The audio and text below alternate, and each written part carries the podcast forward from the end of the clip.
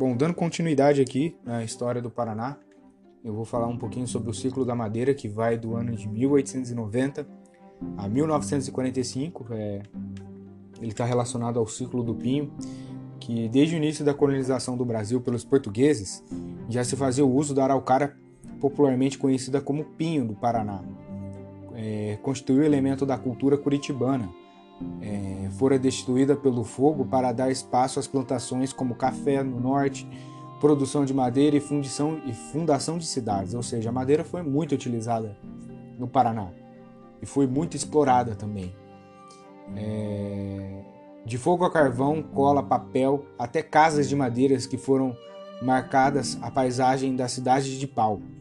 É... O fruto do pinhão que gera alimento para o homem e para os animais, período de intensa caça, pois engordam o ciclo da pois engordam no ciclo da fruta. Paralelo à produção da erva mate, ou seja, é, o ciclo da madeira também estava junto no ciclo da erva mate. Os dois são muito importantes, né? No ano de 1850 há notícias de exploração de madeira de lei no litoral, porém com poucas referências ao uso do pinheiro. No ano de 1870 a 1914, a fase de exploração está ligada à construção de ferrovias, o extrativismo da madeira se desenvolveu após a abertura de estradas como da Graciosa, que eu tinha dito no, no podcast passado, que foi a estrada carroçável, que foi é, inaugurada no ano de 1873, a construção da ferrovia de Curitiba-Paranaguá, que foi no ano de 1885, e da de São Paulo, Rio Grande, onde várias serrarias se instalaram ao longo das ferrovias para facilitar o transporte da, das madeiras. Né?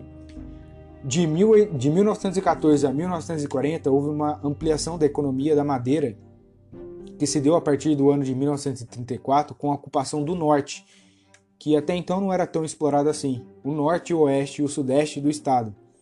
É, os grandes mercados eram Argentina, Inglaterra e no Brasil em São Paulo, ou seja, São Paulo é, comprava muita madeira do Paraná. É, a exportação do pinho, que era feita pelos portos de Paranaguá, Antonina e Foz do Iguaçu, rapidamente ultrapassou a erva mate como principal fonte de arrecadação do Estado. Ou seja, não esqueçamos que é, o ciclo da erva mate está junto com o ciclo da madeira. Então, nesse meio tempo, o Estado do Paraná ele arrecadou muito dinheiro. É, a iniciativa do primeiro grande investimento madeireiro no Paraná se deve ao arrojo dos irmãos André e Antônio Rebouças, na organização da Companhia Florestal Paranaense, instalada em 1871, na, loca na localidade de Borda do Campo, próximo ao traçado da futura ferrovia. Bom, essa cidade Borda do Campo ela está bem próxima a Curitiba. Ela praticamente faz quase divisa com Curitiba, né?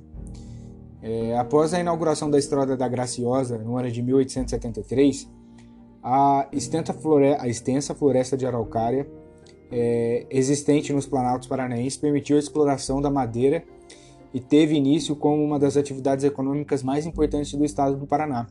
O desenvolvimento do transporte feito por caminhão após a década de 30 libertou a indústria madeireira da dependência excessiva da estrada de ferro, penetrando dessa forma cada vez mais para dentro do interior, ou seja, novas estradas foram sendo criadas e caminhões eram buscavam essa essa madeira que eram retiradas dessas dessas florestas que estavam dentro do estado. E com o fim da Segunda Guerra, o ciclo madeireiro foi declinando e sendo substituído pelo ciclo do café, que já despontava como uma das forças econômicas no estado, no estado do Paraná, situada na região norte do estado. Londrina e Maringá foram as cidades que mais se destacaram nessa nessa nessa parte do café, que eu vou falar no próximo no próximo podcast, que vai ser o ciclo do café.